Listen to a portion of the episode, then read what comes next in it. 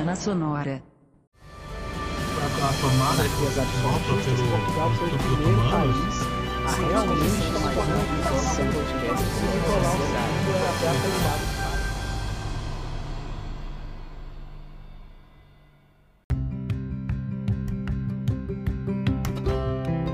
Ei, rapidinho, antes de começar esse episódio, nos ajude. Pois é, a gente tá com uma campanha no Apoia-se para você ajudar o podcast a crescer. Se você puder, contribua. Onde? Basta ir em apoia.se barra História Sociedade sem o E e contribua nas mais várias formas que você puder. O link você vai encontrar na descrição desse episódio. Você também pode acessar pelo nosso site que é historiesociedade.com e por lá você vai conseguir também contribuir, pessoal. No mais, vamos ao episódio. Bom dia, boa tarde, boa noite. E se você sofre de insônia, boa sorte. Está começando mais um episódio do podcast História e Sociedade. Eu sou o Sérgio Amaral e ao meu lado aqui está Fernando Almeida para a gente aqui debater sobre abolicionismo, um tema super interessante, super pertinente até hoje na nossa sociedade, que tem aí, né, consequências é, que nós vemos no nosso dia a dia, às vezes a gente nem se dá conta que aquilo ali pode ser uma consequência do que aconteceu lá atrás. Mas eu vou passar aqui para o nosso convidado se apresentar rapidamente. Fernandinho, muito bem-vindo aqui ao nosso podcast. É um prazer estar aqui contigo. Se apresente aí para a galera e seja bem-vindo. Obrigado aí, Sérgio. Valeu aí pela, pelo convite, né? Primeiramente, é sempre bom poder estar conversando aí com um amigo, né? É, então, como o Sérgio falou, meu nome é Fernando, sou Fernando Almeida, né? Sou professor formado em História, né? Mas atualmente a gente, eu atuo na área de Geografia. Sou estudante da pós-graduação, né? De Educação Aplicada, né? Ensino na Educação Básica lá pela UFG e estamos aí na luta, na labuta. E somos várias outras coisas além disso, né? Isso aqui é o que eu, é o Fernando profissional, né? Mas além do profissional, sou uma pessoa. Skatista, pode qualquer falar outra. que você é skatista. Sou skatista aqui, É, sou skatista, representa aí os professores skatistas do Brasil. Brincadeira, eu não represento ninguém, não. Mas é isso. Esse é um pouco do Fernando, né? E eu acho que com o passar aí do bate-papo, talvez vocês me conheçam melhor. É isso aí. Assim como o Fernando representa os skatistas, eu re- represento as pessoas cabeludas. Mas vamos lá, brincadeiras à parte. Vamos lá. O nosso tema hoje é abolicionismo e é importante entendermos o contexto, que é o contexto que vem ali, principalmente daquele momento em que nós vamos ver a, o crescimento né, das grandes navegações, do imperialismo europeu, principalmente aqui na América. Por quê? Porque isso vai trazer, lógico, uma conotação escravista aqui para a América. Não que não houvesse escravidão antes, é sempre bom pautar isso, mas o contexto do abolicionismo envolve essa, essa escravidão, que além dos nativos também eram trazidos os africanos para trabalharem Sim. como escravos aqui na América. Né? E essas nações, além do próprio Portugal, que colonizou aqui o que nós conhecemos hoje como Brasil, foi feita também por Espanha, foi feita também por França, foi feita também por Inglaterra, Holanda e adjacentes, digamos assim. E, Fernando, a gente pode começar naquele momento ali mesmo, né? Só para a gente tentar entrar no assunto, para a gente não chegar ali falando, ó, opa, ó, tá acabando aqui a escravidão, os movimentos abolicionistas estão existindo, porque a gente tem um movimento aqui no Brasil muito forte, mas também aconteceu em outras regiões aqui Sim, da sim. América e até do mundo.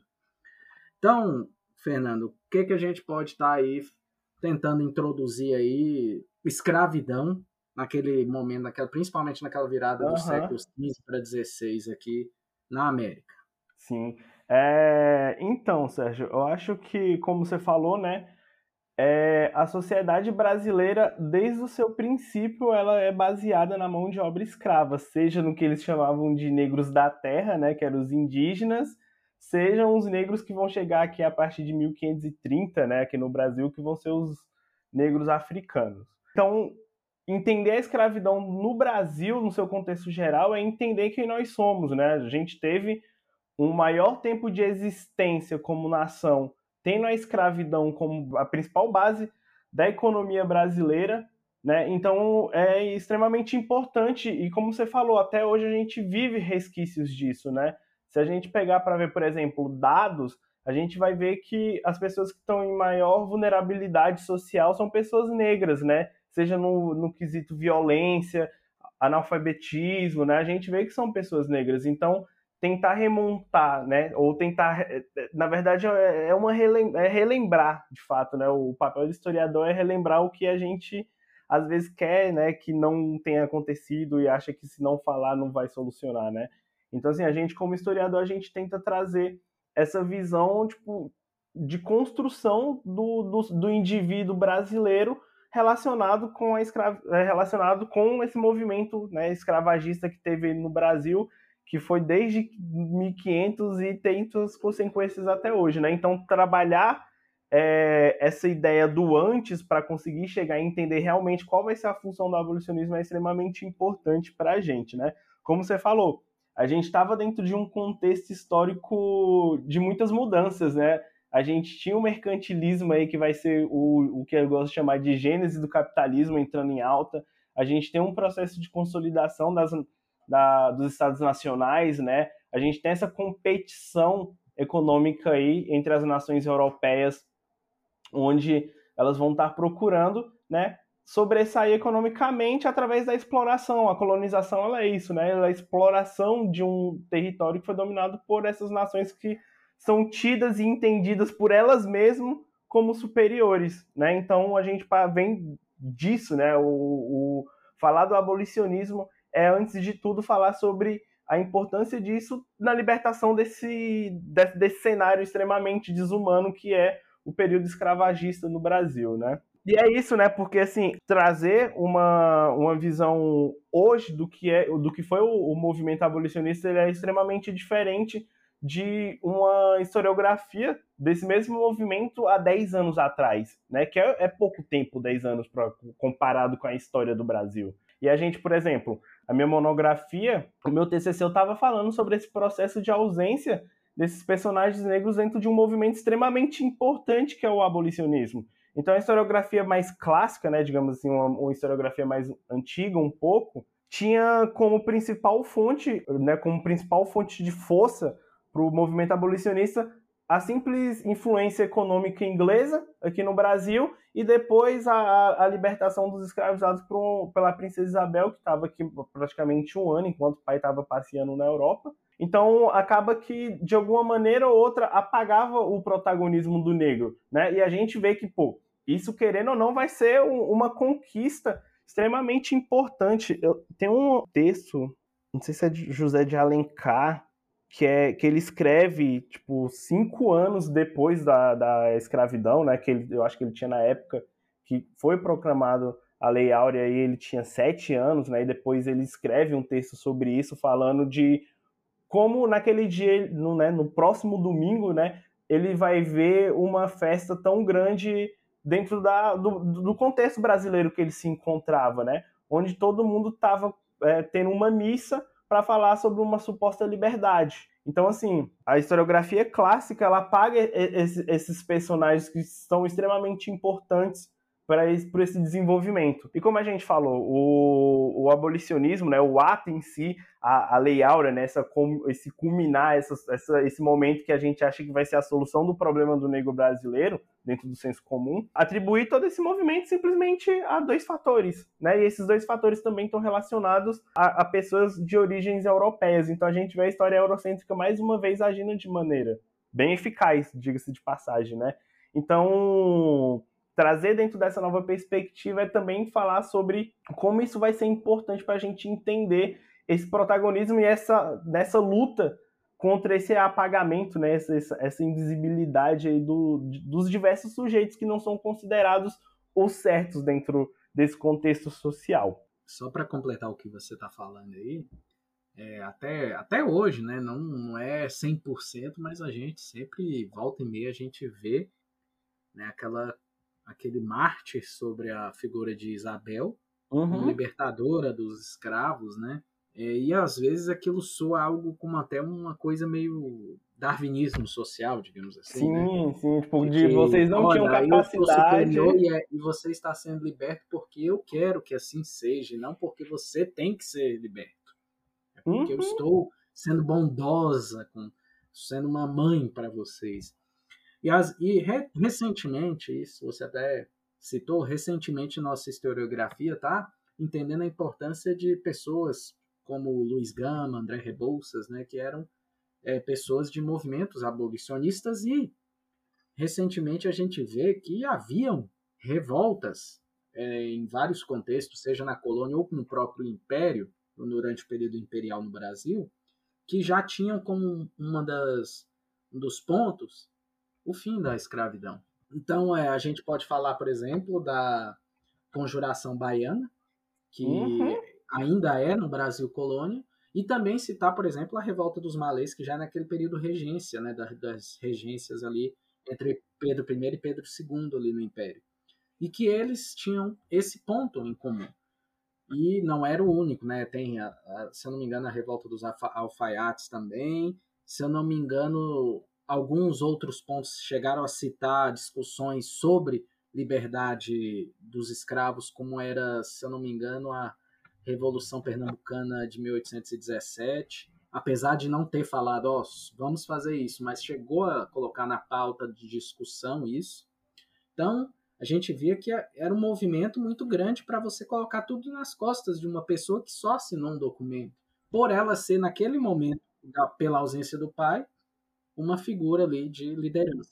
Sérgio, é, é massa você falar isso, tipo, é massa você trazer isso porque me lembra muito uma fala do Abdias do Nascimento, né, que é um, um antropólogo, né, ele é drama, dramatu- dramaturgo, né, brasileiro, ele, ele é autor desse livro aqui, ó, O Genocídio do Negro Brasileiro, né, do Abdias Nascimento, ele é um, um do- uma das lideranças do movimento negro unificado, né, ele vai ser um da- uma das pessoas importantes dentro da luta, por exemplo, da Lei 10.639, que fala sobre a obrigatoriedade né, do ensino de história afro-brasileira e africana dentro de história e de outras ciências. Então, assim, Essa lei é de 2003, se eu não me engano, né? É 2003, é, é. O Abdias do Nascimento, ele tem uma fala dele, né, muito legal num discurso que ele está fazendo, se eu não me engano, na- é, próximo ou alguma coisa relacionada à à Constituição de 88, que ele fala que aquela luta era o culminar de um movimento muito an- anterior a ele, né, um movimento ancestral. Então, quando ele fala que a resistência começa a partir do momento que o primeiro negro no Brasil se rebelou e falou bem assim: não, não vou ser tido como esse objeto que eles querem que eu seja, ali começou o movimento abolicionista, né? Então, foi o que você falou. Pegar todo esse movimento, pegar toda essa, essa luta, né? E esse processo de emancipação e de transgressão do público negro, que também, né? Foi o, o, o público negro, ele, né, tá, ele tá sendo o que está se movimentando mais, porque ele é o que está mais sofrendo dentro desse contexto, né? Então pegar toda essa movimentação, toda essa organização política,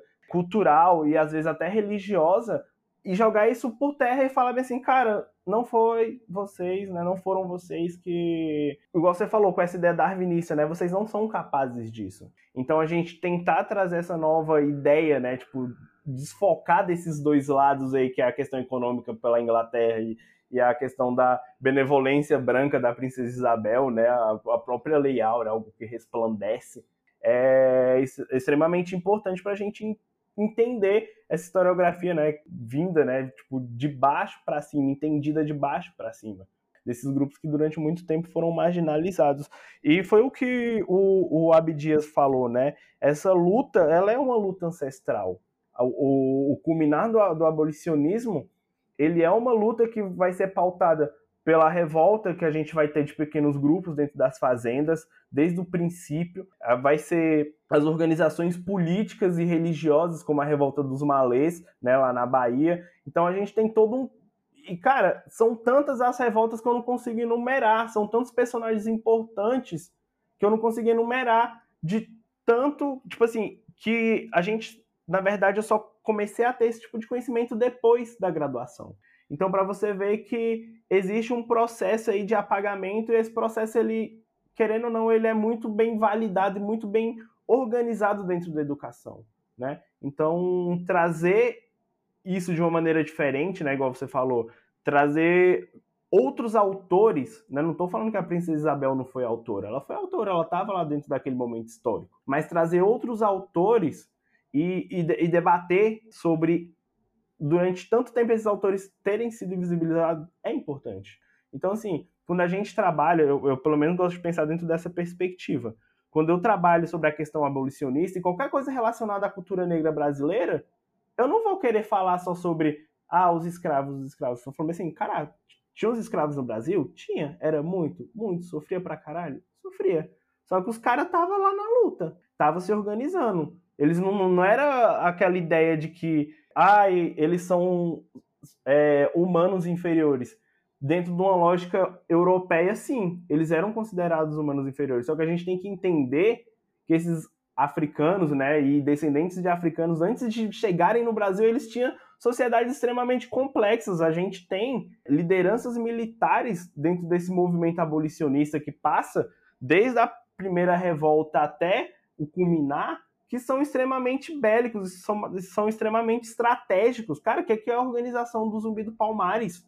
A gente está falando de praticamente um território que não era considerado um, um, uma cidade porque era ilegal, né? Mas a gente está falando de um território que tinha uma população que batia a maior população da cidade daquele momento. Então, assim, é uma puta ignorância falar que essas pessoas eram inferiores política e intelectualmente.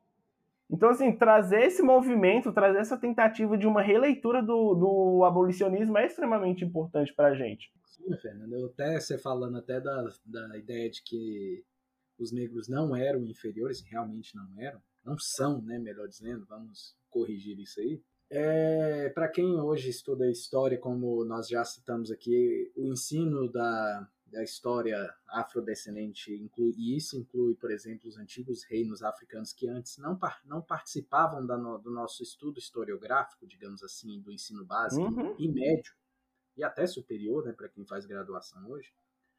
É, você começa a estudar alguns reinos, e uma das coisas que me, me encabula, que eu acho fascinante, é quando eu estudo o reino, acho, se eu não me engano, é o, tinha Gana, Mali e Songhai, mas eu acho que é Mali, reino de Mali, que você tinha um, um reino muito estruturado e com acesso a uma educação, coisa que às vezes era mais avançada até do que havia, o que havia de bom ali na Europa, em muitas regiões da Europa, por assim dizer, com bibliotecas, mesquitas, algo muito organizado.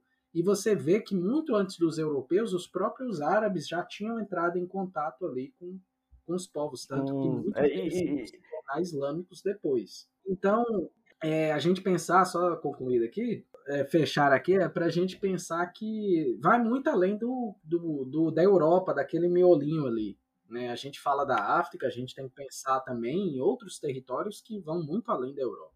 Mas pode ir, Fernando. Não, e é legal que você fala de reinos né, africanos assim, e, e, realmente existe uma cultura, né? Na, a, o próprio reino, o Império de Mali, se eu não me engano, ele vai ser o império que vai ter o, o, o, rei, um dos homens mais ricos da história da humanidade, tá ligado? O cara vai fazer uma carreata lá, uma passeata com um monte de camelo, vai distribuir ouro pra galera. Mano, ele vai pro Egito, o, o que foi esse rei, que eu agora não lembro o nome. É Candu alguma coisa. A minha fugiu a memória. Depois a gente faz é, Então, ele vai, ele passa pelo Egito. O Egito ele tem um problema econômico extremamente grande porque esse cara distribui ouro, né? Então cria um problema inflacionário. Então, assim, essas coisas a gente não aprendia dentro da sala de aula, né, Sérgio? É uma coisa que você falou, tanto do ensino básico quanto do ensino superior. Eu tava, eu tava lendo, né, um, um texto hoje mais cedo e falando sobre essa questão, né, tipo, de como as mentalidades elas permanecem, né? É, tipo, a gente está falando de um, talvez de um, de um, de um tempo, né, de um marco temporal entre a minha idade e a sua, de questão de frequência escolar, curto, né? E eu tava vendo que coisas de 40 anos as coisas não mudam tão rápido assim, né? Para você ver, o próprio abolicionismo ele não vai mudar a condição do negro dentro da sociedade brasileira. Inclusive, ele vai fazer vai piorar, porque aí agora a galera tá totalmente jogada ao léu, né? Depois da, da abolição. Então, assim, é extremamente complicado entender é, esse local do negro dentro da sociedade brasileira, porque é violência de todo lado. É do Estado, né, do abandono do Estado, é o processo cultural e histórico né, que foi apagado do, da, da nossa identidade. Então, assim, trazer isso para dentro de sala de aula é extremamente importante, cara. Não, não tem como. Eu, como um professor que pensa numa educação antirracista, que pensa numa educação transgressora, né, e realmente viso criar nos meus alunos aí uma identidade fortificada, não tem como eu, eu, eu não eu, eu sei como é que eu posso dizer conivente de um apagamento histórico, né? Então assim, eu, eu até te agradecer porque eu acho que essa é a primeira vez que alguém me convida para falar sobre alguma coisa relacionada a negro fora de novembro, né? Porque a gente só o negro só existe dentro de novembro, né? Novembro negro. Então assim, isso é pauta para todo momento, cara o, a, as consequências da escravidão, como você mesmo falou, tá aí na nossa porta. Tá aí bem que a gente entender isso tudo é extremamente importante. É Candu Mussa, viu? Só te só é, é, eu sabia que tinha Mussa no meio. Então, assim. Eu sabia que tinha é... Candu. A gente que não Olha, viu? Tá, a gente tá se completando, pô. então, é, é isso. Eu acho que só tentar dar uma contextualizada no que foi o movimento abolicionista, né, na, na galera que vai estar tá ouvindo aí, porque a gente parece estar tá levando por um debate e é um debate político, né? Tudo é político, não tem como a gente fugir disso. É também um debate político a gente falar sobre isso. Então, assim, só para contextualizar, né? A Lei Áurea ela vai ser uma lei que vai ser assinada em 13 de maio de 1888 existe um tratado, né, entre a Inglaterra e o Brasil, entre a coroa, no caso a coroa portuguesa, né, que eles vão estar tá fugindo lá em 1808 do, da invasão napoleônica e tal. E esse tratado ele fala sobre um processo de abolir a escravidão, a escravidão dentro do Brasil. Por quê? Porque é importante ressaltar que a Inglaterra estava passando por um processo de industrialização. Ali vai ser o que realmente a gente vai estar tá tendo a consolidação do capitalismo. E a escravidão ela não combina com o capitalismo moderno. Ela surge dentro do mercantilismo, como esse momento de explosão do crescimento econômico a partir da mão de obra escrava, mas depois ele não vai fazer mais parte desse sistema. O, o, o capitalismo ele é, como é orgânico, ele está a todo momento se modificando e se adaptando. Então, para a Inglaterra, que era a maior produtora de roupas, né, de tecidos, não era, não era nada viável a gente ter um dos maiores países do mundo, com milhões de pessoas, maioria, se eu não me engano, quase 70% da população brasileira como pessoa escravizada. Então, assim, essa galera não tem salário. Então, para a Inglaterra fazer esse, esse, contrato aí, né, de, de beleza, a gente leva a família real em segurança para o Brasil, mas vocês vão ter que abolir a escravidão, porque a gente precisa que essas pessoas recebam um salário, a gente precisa que essas pessoas tenham dinheiro para comprar os nossos produtos. Só que aí o Caio Dom Pedro fala: não, tá doido? Não é assim, meu brother. Vamos com calma, bora aqui, ó. Vai ser lento, gradual e demorado o processo. Vai ser isso. Não tem como a gente chegar na. Tá todo mundo livre. Não, não tem como, né? É a nossa base econômica, a gente vai quebrar.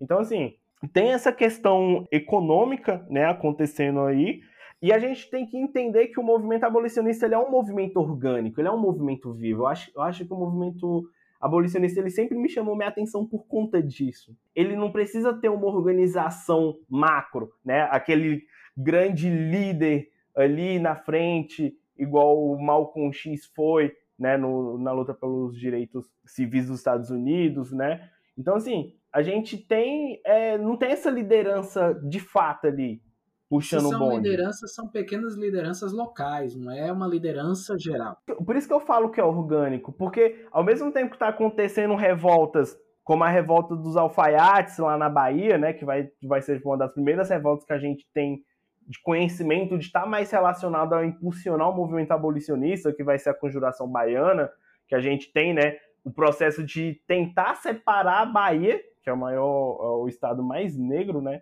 no, no mundo, depois fora do continente africano.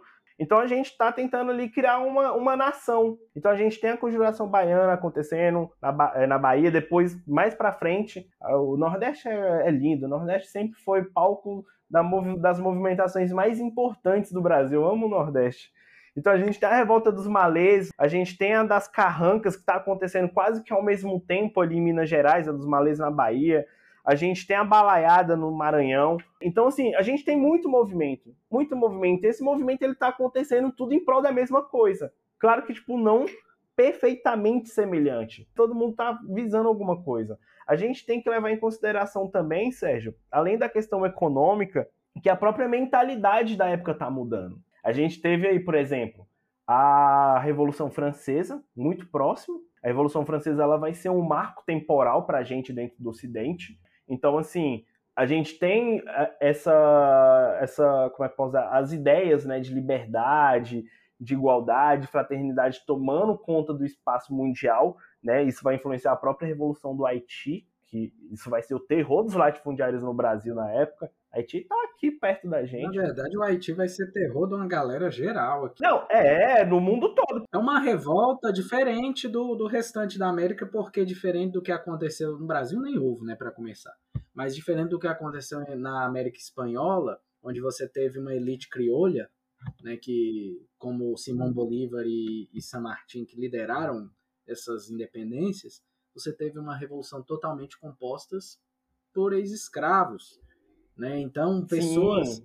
pessoas de baixo mesmo que é uma foi uma revolução, revolução mesmo. Rapaz, o negócio ali foi, negócio ali ficou preto literalmente, viu? Porque teve esse ódio. Pô, imagina, você tá ali sofrendo durante centenas de anos. Você vê toda uma movimentação e o Haiti ele é pequeno, né? Ele, né? O, o Brasil ele tem tem a gente tem cidades maiores que o Haiti aí. Então assim, a gente vê que essa proporção do território também vai ajudar muito a Haiti dentro dessa organização. Aqui no Brasil, a, a própria Sueli Carneiro fala um pouco sobre isso. Ela vai falar que a gente não conseguiu se articular politicamente por conta disso. Era tipo escravizados no interior da Bahia, outro no interior de Minas Gerais, né? Tinha os escravos da cidade, que era um número pequeno, e não tinha comunicação. A gente está falando do século XVIII, mesmo que a imprensa já tivesse. Isso vai ser importante, a imprensa ela vai ser muito importante para o movimento abolicionista. Mas mesmo que a gente tivesse a imprensa, a gente tivesse essa facilidade de estar, tá, como é que eu posso dizer, divulgando nossas ideias, ainda a gente está falando do Brasil, né? A gente não está falando do Haiti. Então, assim, a organização política aqui, ela se dificultou muito por conta dessa questão territorial. Então, assim, a gente não conseguiu se organizar politicamente para isso. Só que tava acontecendo, o negócio tava, tava ali. Galera tava se revoltando dentro das fazendas. Então é um movimento orgânico, é um movimento que tá acontecendo em pequenos núcleos, que a gente vai conhecer esses núcleos depois, só que eles têm o mesmo objetivo. Tava todo mundo cansado. A galera tinha apagado a cultura. Tava lá os Yorubás e os Igbos junto dentro de uma dentro de uma fazenda onde que no território que eles viviam antes na África eles eram inimigos. Então assim, é complicado essa articulação aqui dentro. Então assim, a gente tem essa essa questão de ser um movimento orgânico e a gente tem a questão também de ser um movimento que vai ser, como é que eu posso dizer, né, influenciado por essas mudanças, ele vai ser um movimento que vai acontecer em várias esferas sociais. A gente tem os intelectuais brancos, né, como o Joaquim Nabuco, que vai ser uma liderança abolicionista, que vai, querendo ou não, é, tá ajudando essa luta. Né? A, a, própria Sueli fala, ela fala assim, desde sempre a gente teve pessoas que lutaram contra a escravidão. Eu estou falando da escravidão do capitalismo, né? Não estou falando da escravidão da antiguidade, né? E mesmo na antiguidade tinham pessoas que eram contra também. Então a questão não é essa. A questão é falando assim, cara, você está pagando toda a, a, nossa história como, so, como não uma sociedade, mas como diversas sociedades, como diversos povos. Então, essa luta ela está acontecendo em várias esferas sociais. Então, a gente tem todo esse contexto, a gente tem Inglaterra influenciando economicamente, a gente tem a insatisfação social tanto econômica no sentido de se mudar, né, a questão do conservador, né, os latifundiários eles queriam conservar aquilo. Era totalmente inviável eles imaginarem que eles iam perder toda a mão de obra deles. Cara, o que, que eles iam fazer? Então eles não queriam, eles queriam conservar aquela situação deles. Então, assim, tem essa, essa luta né, dos liberais com os conservadores. Os liberais, não, a gente tem que industrializar o Brasil. Não é porque a gente acha que escravo é, é melhor, né, é pessoa igual a gente, porque a gente está falando de uma, de uma intelectualidade branca. Então, a gente tem que industrializar o Brasil porque isso vai ser melhor para a gente, economicamente. Então, tem várias questões aí acontecendo dentro desse processo, né, Sérgio? Como eu falei, a gente tem algumas personagens extremamente importantes e que estão a todo momento. Tem esse livro aqui, ó, Heroínas Negras Brasileiras em 15 Cordéis, da Jarid Arraes. Oh, maravilhosa. Essa capa, então, adorei ela. Esse livro, ele é, ele, é, ele é, perfeito, cara. E dentro dele tem, eu acho que se eu não me engano, uns quatro cordéis que falam de mulheres abolicionistas. O, e como eu falei, o Nordeste ele é maravilhoso. Ele, ele é precursor da abolição. Se eu não me engano, o próprio Ceará, quatro anos antes da, da abolição do Brasil, tá proposta aqui, né? Tipo, no território nacional, eles já estavam ali é, libertando seus escravos e organizado por mulheres, por mulheres da elite, que são mulheres de fazendeiros e tal. O próprio imperador, na época, vai financiar algumas campanhas dessas mulheres. Então, assim, é, cara, tá acontecendo, é, é muito massa. Esse, esse é o, o Chando, eu acho que esse é o, o que me chama mais atenção no movimento abolicionista. Porque ele não, não é uma coisa, tipo, linear, né? Tipo, isso, isso, isso, isso. Cara, é tanta coisa acontecendo ao mesmo tempo. A gente tem um período regencial que é um período de instabilidade política. A gente tem essas revoltas acontecendo. E tudo isso também o Estado brasileiro ali querendo fazer a sua parte de tornar o processo lento, né, e gradual, né, tipo, gradual e lento, né. Então ele tem também as leis, né, as leis abolicionistas. Parece que as coisas no Brasil só funcionam se for lento e gradual, né? É, cara, e, não. Vamos abolir a escravidão lenta e gradual. Vamos fazer uma anistia geral, lenta e gradual. Devolver o poder aos civis, lenta e gradual. Lenta e gradual. E sem, e sem violência. Sem violência. Vamos, vamos matar civis inocentes. Aí não é lenta e gradual, não. É rapidão, tá doido? Não. Vamos acabar com a manifestação de professores. Então, assim, Sérgio, o Estado ele também tem seu papel dentro desse processo. A, a gente tem leis como, por exemplo, Eusébio de Queiroz. Vamos lá, Eusébio de Queiroz é a que abole o tráfico de escravos. Isso, em mil. É, é, ele, se não me engano, 1850. 1850, Eusébio de Queiroz, né? Se não me engano, ele era deputado, ele era, ele era alguma coisa assim. Eu sei que ele não era muito. Era chefe de polícia, alguma coisa assim. Só que pra tu ver, né? Leozébio de Queiroz fala que está proibido trazer escravos de África, né? O, o, as águas vão ser vigiadas pela marinha inglesa é, e os navios que foram pegos o, vão ser presos, a pessoa vai ter que pagar multa e, e tudo mais, tá ligado?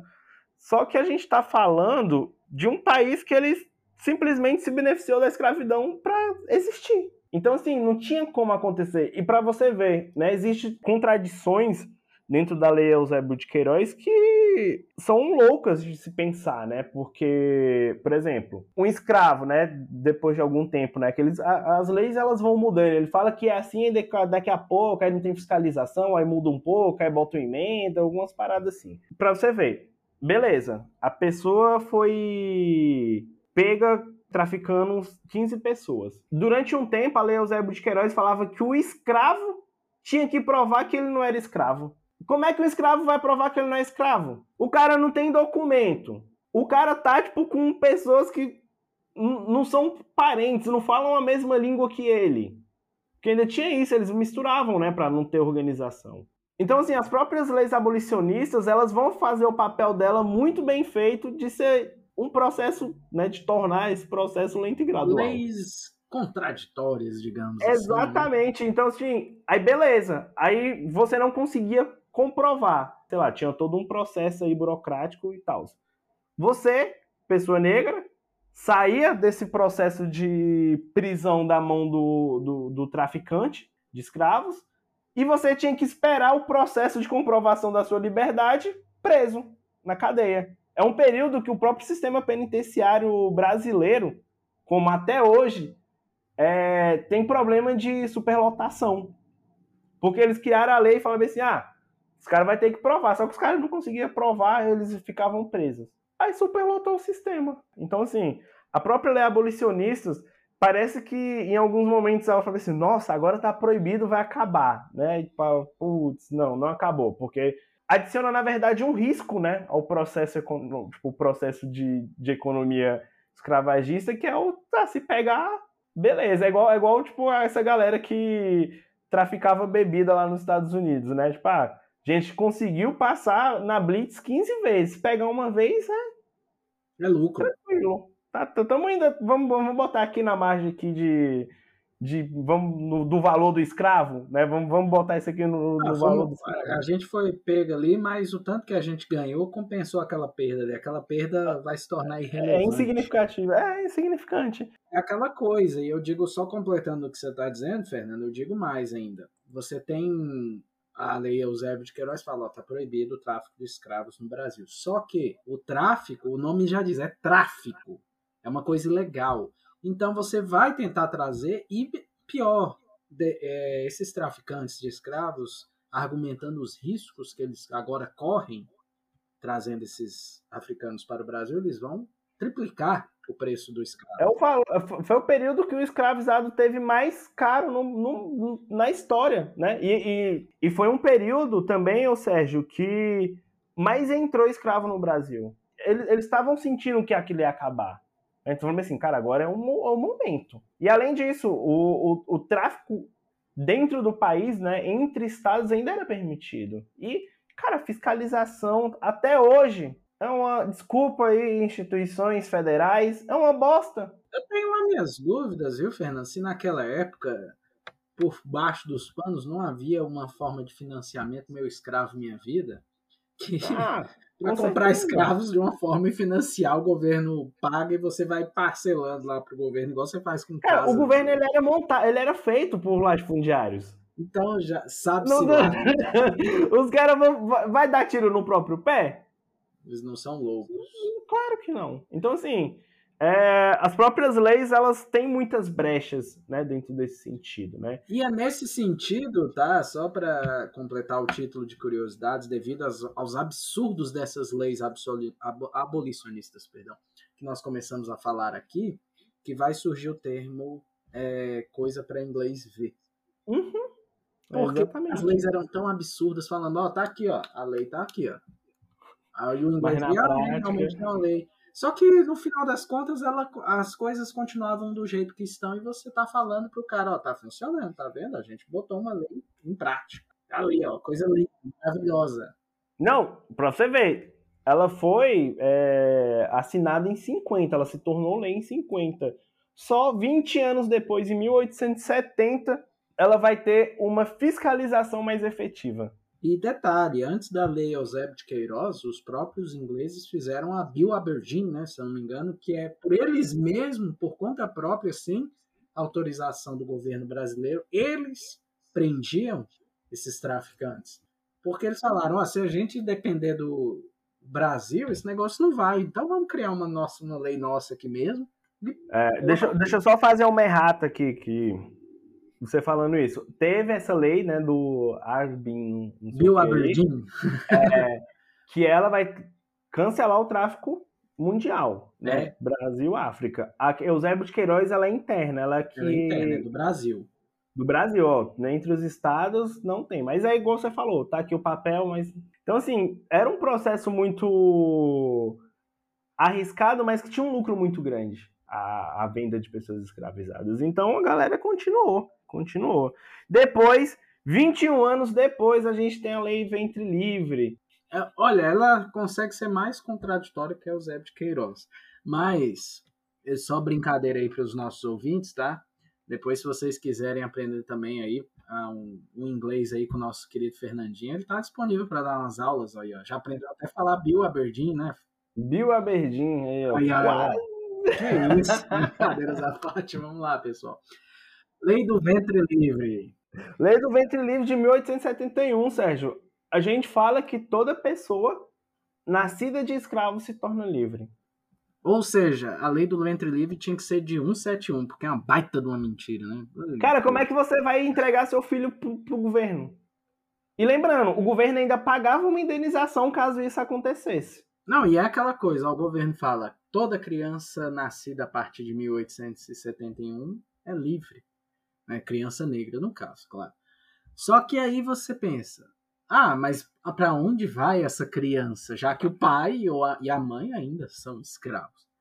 Aí, como ela, ela não tem maioridade para ser livre, ela vai ficar na companhia da família, que é escrava, automaticamente ela vai trabalhar como escrava até atingir a idade de maioridade. Ou seja, eu vou criar uma lei que vai falar que o cara é livre, mas pelo menos tem 18 anos garantidos como escravos aqui desse Maioridade 21. É 21, detalhe, né? Eu tô pensando, aqui, tô pensando aqui hoje. Então, o, o cara, 21 anos garantido aqui como escravo, meu irmão. Não, e assim, o Sérgio, não, tem, não tinha como ele escapar desse processo de escravização, né? Tipo, por exemplo, ele tinha que pagar oito anos de trabalho pro senhor. Então, do zero aos oito anos, ele ficava sendo uma pessoa escravizada, né? Então, ele ia fazer suas funções ali dentro da fazenda, né? Sei lá, de onde ele trabalhasse. Se ele quisesse ficar na fazenda, ele fica, né? Oito anos, vou devolver para o Estado, né? Função, é papel do Estado agora cuidar dele, o Estado vai me pagar uma indenização. Pô, beleza, eu tô dando escravo pro Estado, o Estado vai me pagar o que eu gastei. Então, beleza, o cara trabalhou até os oito, depois foi dado para o Estado e o fazendeiro recebeu a indenização. Vou ficar até a maioridade, né? Pá, não tenho para onde ir, vou viver aqui até os meus 21. Cara, faz sentido? Tem sentido alguma coisa? Então é isso, Sérgio. O, o, o governo ali ele era formado por latifundiários.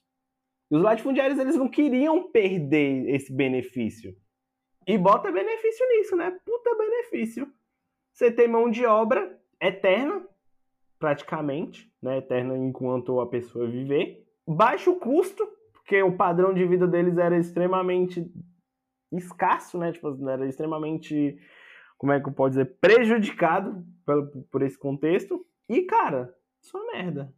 E a próxima lei, né, na verdade eles tentaram colocar outro nome, mas aí ia ficar muito estranho, que era a lei do velho livre, né? Mas aí eles colocaram a lei do sexagenário. É, é, é igual aquela história, né? Tu quer falar alguma coisa, tipo, que você acha que a galera não vai ouvir, tipo, a galera que vai ouvir não vai gostar muito? Bota o um nome bonito. Vem de falar lei do velho livre, bota lei do sexagenário. Agora, fica mais atrativo se a gente criticou aqui a do ventre livre, tinha que criticar mesmo, agora pensa o seguinte: o escravo, né, ele trabalhava de sol a sol, domingo a domingo, sem condição de higiene nenhuma, vivia numa, num local insalubre, né, uhum. pegava doenças dos mais variados tipos, era açoitado, se alimentava mal e tudo que você pode imaginar. Quantos desses vão chegar aos 60 anos? E, e, e assim, Sérgio, a, assim, é, a expectativa de vida do, de pessoas escravizadas eram baixíssimas, né? As, as, pessoas que trabalhavam na lavoura, elas vão viver até os 23 anos, né? Tipo assim, média de vida. 23. Os de casa, entre 30 e 35. Então, assim, os de casa que tinham melhor, o trabalho melhor, vão viver até 35. Não tinha ninguém que chegava, tipo assim, tinha pessoas, né? Lógico. Mas não tinha quase ninguém né? E essas pessoas que chegavam com 60 anos não recebiam nenhum respaldo por parte do Estado, nem do, do, do, do seu ex-dono, para sobreviver. Era só, beleza, você tá livre. Aquela coisa, gente, é. nós vamos tentar contextualizar. Nós estávamos ali no século XIX, naquela altura, para uma pessoa que tinha boas condições de vida, um acesso melhor à saúde, é, medicamentos e tudo mais que ela podia ter naquele momento, aqui no Brasil, se tratando do Brasil principalmente, a expectativa de vida dessa pessoa que tinha boas condições de vida, o próprio latifundiário e sua família, não era tão alta. Não. Agora você joga isso para o escravo que tinha tudo do ruim e pior que poderia ter ali para ele naquele é. momento. E aí você vai ver, cara, é, a pessoa que conseguir atingir essa, essa idade de 60 anos, ela não é a pessoa normal, ela é uma. Não, não é a regra, é a exceção. Então os caras falaram assim: ah, ah, a lei do velho livre. É, é Ah, deixa aí, ó. É melhor morrer aqui.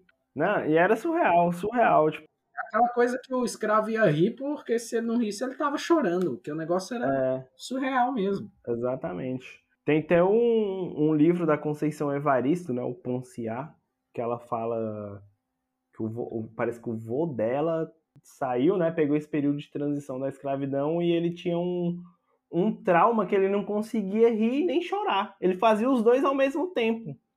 Então, assim, se ele estava feliz, ele chorava e ria. Se ele estava triste, ele ria e chorava, né? E, e são os traumas né, na psique negra aí que foram construídos dentro desse processo, né? Então, igual você falou, o cara, ele só chorava, não, não, ria, tá ligado? Não- era o tempo todo só coisas ruins acontecendo com ele. Então é extremamente complicado. Só que, como eu falei, né, esse movimento é um movimento orgânico, ele é um movimento surpreendente. Dentro de todo esse processo, a gente tem figuras extremamente importantes aparecendo. né? A gente tem o Dragão do Mar, que vai fazer um, um- como é que eu posso dizer, uma manifestação, né, uma paralisação dos jangadeiros lá do Ceará. O Ceará é, o Ceará é perfeito, é meu, meu amor. Não, a gente falou bem do Nordeste aqui, e todas essas revoltas que a gente cita aqui do Brasil colônia e Império, se vocês verem bem, a, a que tinha o- a pegada de abolicionista, vamos dizer assim, era do Nordeste. É do Nordeste. Principalmente na Bahia, e aí com resquícios no Maranhão, Ceará, Pernambuco. foram locais que receberam muitos escravizados, né, por causa do- da cana-de-açúcar e tal. E outra coisa, a região Nordeste recebeu muito escravizado islâmico. Isso é importante de falar, né? Os caras eles tinham uma maneira de se comunicar. Então todo esse processo de atrapalhar a comunicação para ter ausência de organização nessas manifestações, né, nesses, nessas organizações políticas negras, ela, ela, ela em, algumas, em alguns momentos fracassa nessa tentativa, porque os caras eles, como eu falei, eles tinham uma história antes. E essa galera que teve acesso à leitura, que sabia se comunicar através de papel, imagine, Bahia, 1830, né? Mas foi a 1835, dos alguma coisa assim. No caso, Foi a dos Malês, mais 1835. de africanos islâmicos, né? É, é. E, e eles, e eles vão ficar sendo re, rechacidos no, no Brasil pelos, pelos, pelos escravizados brasileiros, né? Que se tornaram brasileiros aí por causa né, do, do nascimento. Porque eles tinham medo que piorasse a situação deles, como represália a, a essa movimentação. Então, assim, a gente teve movimentações extremamente importantes como essa, né, onde teve uma organização política intelectual muito grande. A gente tem, por conta dessas movimentações, figuras aparecendo, né, como o Dragão do Mar que eu falei, como a Luísa Marie, que é a mãe do Luiz Gama. A gente tem outras, deixa eu ver aqui. André Rebouças. André Rebouças. O André Rebouças, cara, ele é muito. Ele é, eu, acho o André Rebouças perfeito, né? Ele era um polimata, ele era engenheiro. Eu, quando eu- quem for ao Rio de Janeiro, quem for do Rio de Janeiro, por favor, conheçam o roteiro Pequena África, ele é extremamente importante. A gente passa pelas construções do André Rebouças ali no centro do Rio de Janeiro, na região portuária, né? A gente passa pelo Caso do Valongo, que vai ser, uma a, se eu não me engano, o caso que vai mais receber pessoas escravizadas no Brasil.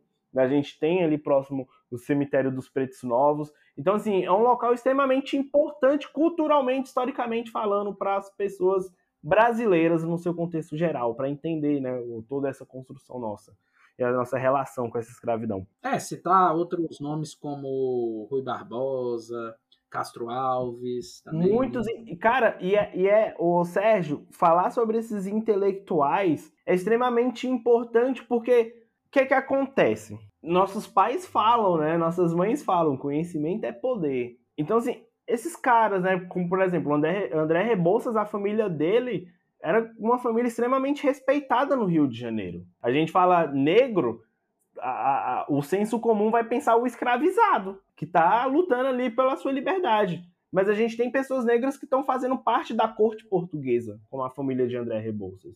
Pessoas que são extremamente influentes dentro desse meio político. Então, assim, a gente tem o André Rebouças, ele, ele vai participar de vários jornais abolicionistas. Foi o que eu falei no começo, a imprensa é extremamente importante dentro desse contexto. Tem um livro da Sueli Queiroz, né, que é uma historiadora, que o nome é Abolição da Escravidão. Só que ela traz uma perspectiva. Ela é da coleção Primeiros Passos Abolição da Escravidão da Sueli Queiroz.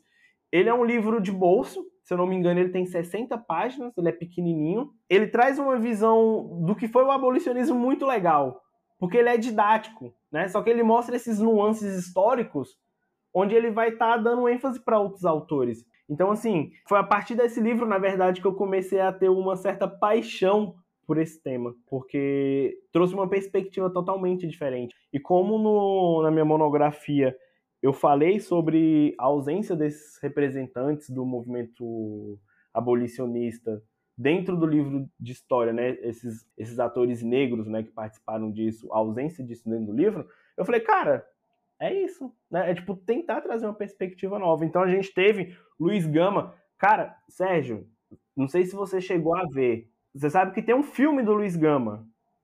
Sim. O Doutor Gama. Cara, quando a gente imaginar, sei lá, 10, 15. É, não, 10 não, mas 30 anos atrás. O filme de um abolicionista como Luiz Gama. Luiz Gama, o, o tem historiador que fala que ele é o, o, Como é que eu posso dizer? O cidadão mais respeitado brasileiro. Cara, ele era poeta, ele, ele foi vendido como escravo pelo próprio pai, ele aprendeu a ler com seus 17 anos, ele vai fazer lá o. Eu esqueci o nome lá, que é o advogado livre, né? Livre, livre advocacia lá. Vai libertar mais de 500 escravos. O cara, ele era um gênio. Então, assim, Luiz Gama, né? Que ele não conseguiu ver a promulgação da Lei Áurea porque ele morre antes. André Rebouças. Luísa Marie. Outro nome importante é José do Patrocínio.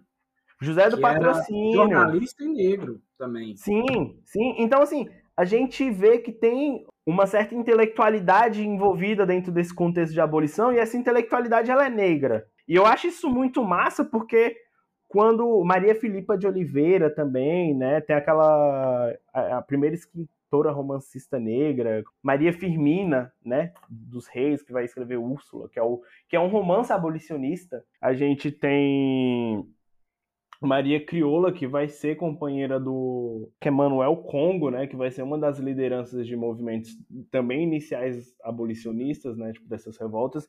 Então assim, a gente tem muito nome, muito nome de peso, né? A gente tem esses intelectuais, né? A gente tem essas pessoas da cama, das camadas mais populares lutando. Então, eu acho que entender o movimento abolicionista é entender essa organização, essa organização de orgânico que ele tem dentro desse, dentro desse seu trajetório. E é, e, e é o que o Abdias fala, né? A luta ela não começa hoje. A luta ela começou com os meus ancestrais, né? Começou com os antepassados que se movimentaram de alguma maneira para se rebelar, né? Que foi contra-hegemônico. Então, trazer esse, esse movimento é extremamente importante para a gente entender um pouco sobre o que é o Brasil, né? E sobre quais são as consequências da história na nossa vida. É, a gente, a gente citava, no caso você citou aí, né? Eu quero impensável fazer um filme de Luiz Gama alguns uhum. anos atrás. Para você ter uma ideia, alguns anos atrás era vendida a imagem para gente de um escritor como Machado de Assis como uma pessoa branca. Eles tentaram uhum. meio que embranquecer o Machado de Assis. Se, se, era, se era feito isso com Machado de Assis, o que não era feito com, com outros nomes, né? outras figuras, outras personalidades negras. E a gente, e a gente vê, Sérgio, que tipo é, houve vários, várias tentativas de apagamento dessas histórias desses personagens. Então, trazer isso hoje em dia para ser debatido, para ser falado dentro de um podcast, para estar tá falando dentro de sala de aula, para tá, às vezes estar tá conversando no bar com os amigos é extremamente importante. Né? Eu acho que a educação, o, o educar, o ato de educar, ele traz esse êxtase, né? Ele é a, a escola é, né, é esse local do perigo, né? Do, do, do novo, né? Mesmo que esse novo seja uma nova visão do antigo. Então tem esse local de, de movimentação. Então o movimento abolicionista ele é orgânico, ele é ancestral, ele é extremamente importante né, para o público brasileiro, né, é, é o culminar de uma luta secular. Então, a gente está falando aí sobre pessoas, sobre atores, né, agentes sociais que de alguma maneira sofriam pela sua tonalidade epidérmica, né, sua pele. Então, a gente sabia das barreiras, né, a gente como historiador, as pessoas que gostam o mínimo de história sabem que houve muito sofrimento, houve muita luta, houve uma organização e, a gente só mostrou, né, mais uma vez que a gente não é nada disso que eles falaram que a gente era, né? Falaram que a gente era desorganizado, a gente se organiza, a gente monta quilombos de tamanho de cidade. Eles estão falando que a gente não consegue, como é que é ter o desenvolvimento intelectual. Beleza, a gente organiza através de bilhetes em árabe uma organização que vai ser extremamente importante no sentido simbólico para o movimento abolicionista. Então, assim, sempre houve luta, sempre houve articulação, sempre houve política. Só que era isso, era apagado. Então, as políticas públicas aí de integração do negro na sociedade intelectual, elas vão ser importantes para a gente estar tá trazendo esses questionamentos, né, essas indagações aí para pesquisa historiográfica. Então, é, é legal. Eu, eu gosto desse tema. Eu achei ele um tema muito um tema importante, atual, né? Porque a gente ainda sofre. Pertinente. A, é, a gente ainda sofre ou, as mazelas né, desse processo é, de abolição aí, que vai ser uma parada muito política, de muita movimentação social só que depois que acontece, ele acontece de maneira quase que de abandono realmente social, né? A gente não teve respaldo, né? Igual nos Estados Unidos, depois lá da, da guerra de secessão. Da guerra civil, né? Eu nunca lembro esses nomes. É, guerra civil, de secessão. A, é, a guerra civil, exatamente. Então, assim, houve uma, uma espécie né, de, de, pagamento né, de uma dívida aí social que eles tinham com os negros. Aqui no Brasil não, aqui só falou assim, beleza, vocês são livres, boa sorte. No entanto, muitos negros, depois da abolição, vão continuar trabalhando nas fazendas porque não tem para onde ir, tá ligado? O, o, trabalho na cidade está sendo ocupado pelas ondas migratórias europeias que estavam começando a aparecer, né? Então a gente teve esse abandono aí social e a gente sofre isso. É aquela coisa, né? O, o, vamos pensar no latifundiário, que teve seu orgulho, digamos assim, entre aspas, ferido uhum. com essa abolição. Exatamente. Exatamente. E pensa, cara, se é para eu empregar o próprio negro que era meu escravo antes, eu prefiro empregar alguém que venha de fora. Eu prefiro pagar mais para alguém que venha de fora. Uma pessoa que é qualificada, entre aspas, né? Porque eles vinham de, de, de, de, sociedades europeias que já tinham passado pelo processo de industrialização, né? Tá, ou estavam passando.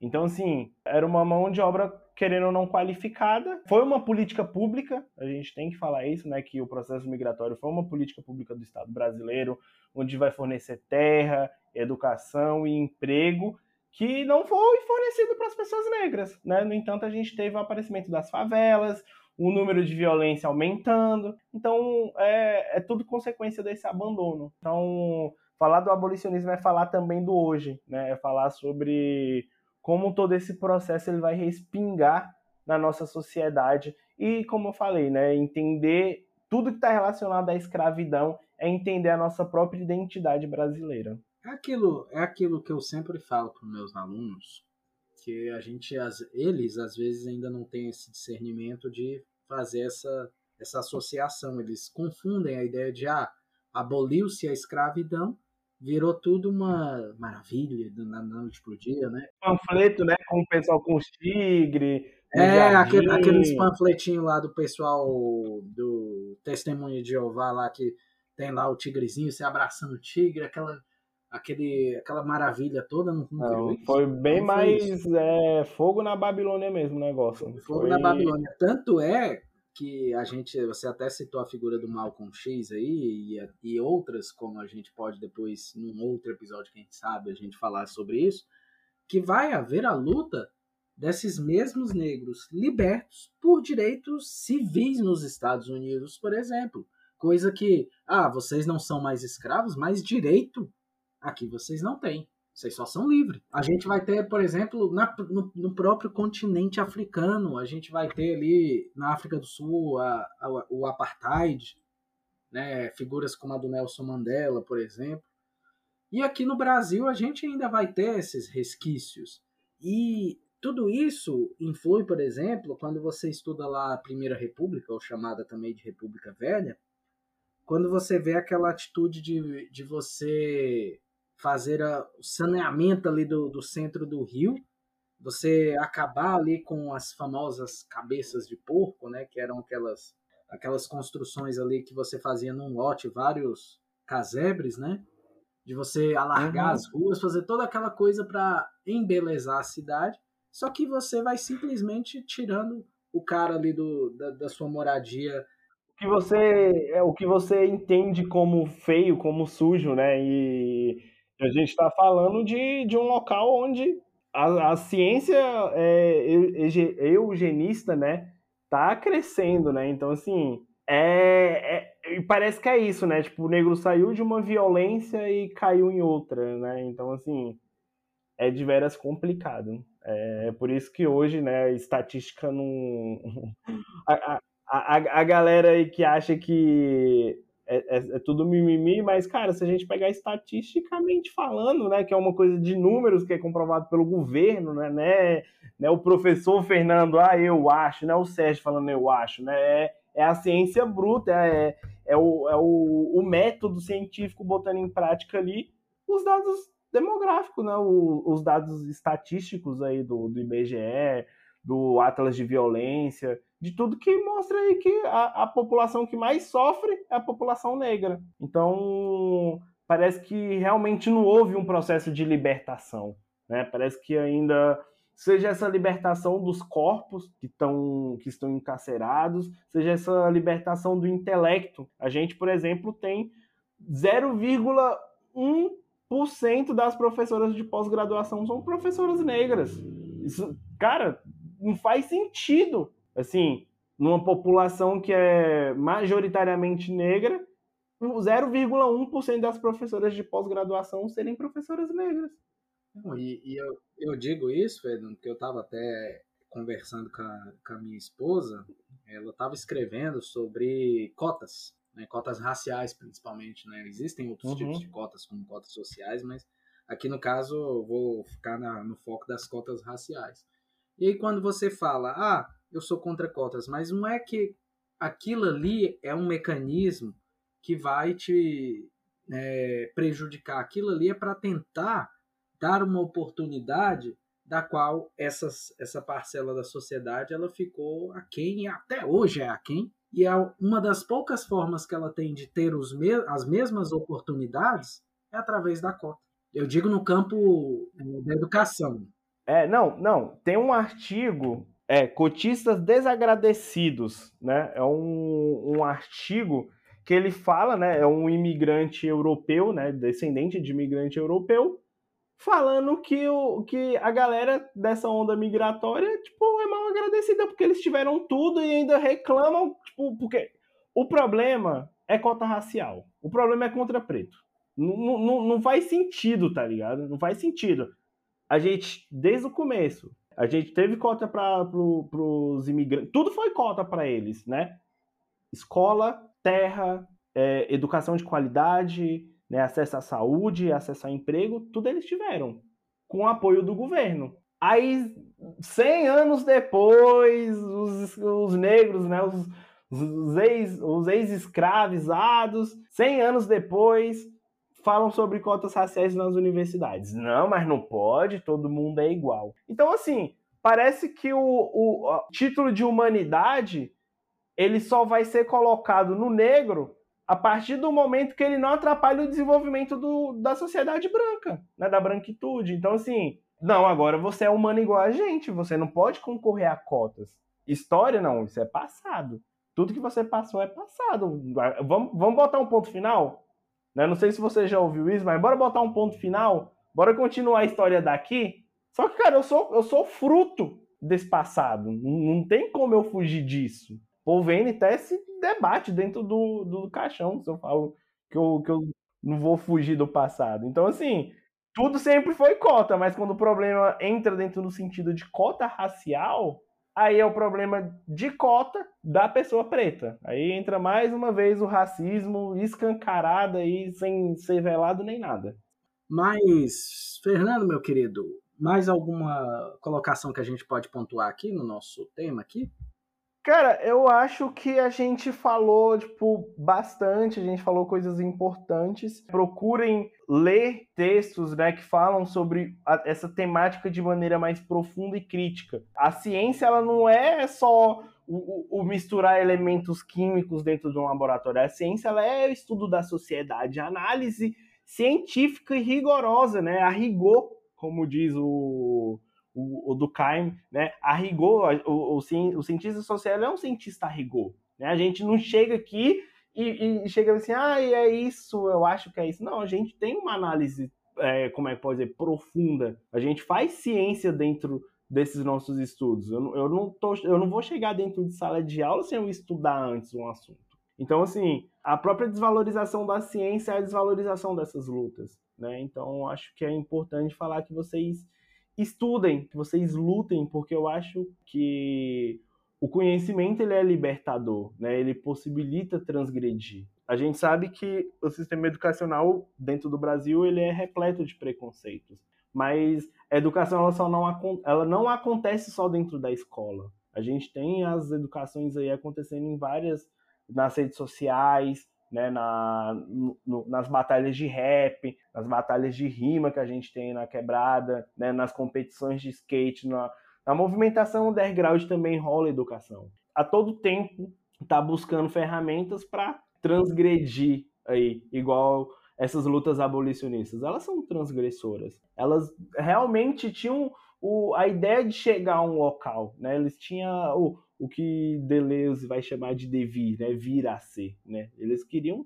vir a ser libertos. Né? E, e, no entanto, eles lutaram para isso de maneira impecável. No entanto, hoje estamos aí nas universidades trazendo os novos conhecimentos. Assim, então, o movimento negro nessa luta e ela começa com o primeiro negro que vai falar não, não aceita esse sistema e se tornou uma ferramenta contra-hegemônica. Então é isso, galera. Se tornem ferramentas contra-hegemônicas, porque essa violência ela respinga em todos, né? Não é só no negro, não. Isso. Você que citou aí a leitura, se você está escutando a gente desde o início aí, só na minha cabeça aqui eu já vi três livros aí bons recomendados aqui pelo nosso querido Fernandinho aí, olha aí, que maravilha. Tem, tem um artigo também, Cotistas Desagradecidos, lá do GLE 10, né, que é o aí, ó, Instituto da Mulher então, Negra. Três livros e um artigo, olha aí, ó. O artigo você, você consegue achar facilmente. Na, na internet, internet, só botar né? lá os cotistas desagradecidos que vocês vão entender do que esse cotista, né, do que esse esse imigrante, é, descendente de imigrante italiano, vai falar sobre quem são os cotistas desagradecidos do Brasil. Sempre foi cota, sempre foi tudo cota, né? É cota de terra, de educação, de trabalho, só que o problema é cota para quem, né? Essa é a questão. E uma frase que eu sempre carrego comigo mesmo, eu gosto sempre de falar essa frase aí aos quatro cantos, é que conhecimento a mais nunca é demais. Então, pessoal, vão atrás do conhecimento. Exatamente. E aí, meu caro, você se encerrando aqui já na fase final do nosso episódio, a gente costuma sempre deixar um espaço aberto para o nosso convidado ao final dos episódios, se ele quiser divulgar algo relacionado a se ele tem algum projeto, se não tem, tudo bem. Ele pode divulgar aqui o que ele quiser que esteja relacionado, por exemplo, profissionalmente a ele. Então a gente chama do espaço jabá. espaço jabá. Não, galera, eu não, é, eu não tenho, tipo, como é que pode dizer, uma produção do tipo, né? Eu tenho uma produção acadêmica, que foram alguns textos que eu apresentei, né? Alguns trabalhos de congresso e tudo. Mas o que eu quero divulgar é as movimentações culturais que acontecem na cidade de vocês. Eu tenho certeza que em alguma praça tá rolando uma batalha de rima, em algum lugar tá rolando um, um cinema né, fora do circuito, ocupem esses lugares, né, galera? Se ocupem, ocupem a mente de vocês de cultura, de arte, porque arte liberta, mas ela também é, nos ensina muito, né? Dá ferramentas aí para que a gente continue essa luta. Queria divulgar essa ideia, na verdade, né, né, né, não é um trabalho físico, é atemporal, que eu estou agradecido por poder participar do podcast aí do, do meu amigo Sérgio, e que continuemos, né? Continuemos a manter esses diálogos aí, que são diálogos sempre muito bonitos e enriquecedores. Acho que é, é, essa é a mensagem que eu quero vender, Sérgio. Aí, ó, vendeu. O momento jabá do Fernando aí foi esse aí. Então vamos ocupar aí os centros, os centros culturais aí da, das nossas cidades. Vamos nos encher de cultura. Isso aí, galera. Então, Fernando, eu quero já agradecer você, tá, por estar aqui participando aqui, contribuindo com o nosso episódio, enriquecendo ainda mais o nosso debate aqui e levantando uma causa muito justa e nobre que é essa luta diária que as pessoas negras têm que ter na sociedade, infelizmente, né, porque não deveria é. ser assim, mas é, a gente não pode fugir do, da realidade. E eu queria agradecer aqui a sua participação sobre esse tema do abolicionismo, né, em nome meu e do Vinícius, que não pôde estar aqui. Olha, a galera que está sentindo falta do Vinícius, o Vinícius está um homem ocupado, rapaz. O homem, o homem é importante. É, é importantíssimo. É importante. Mas ele vai, ele disse que vai estar tá em, em breve. Não chorem, não chorem as pitangas. Vamos lá, galera. Só para encerrar aqui o nosso episódio, eu queria dizer a vocês que nos escutaram até aqui que nós agradecemos a sua audiência e para a gente também divulgar aqui as redes sociais do podcast, Instagram, TikTok, arroba História e Sociedade. No Facebook, sim, arroba podcast História e Sociedade. E no Twitter, que o Elon Musk agora desistiu de comprar, tá? Vocês vão nos achar lá, arroba podcast East, de História, só que de Sociedade. E também temos a nossa página na internet, que é historiesociedade.com.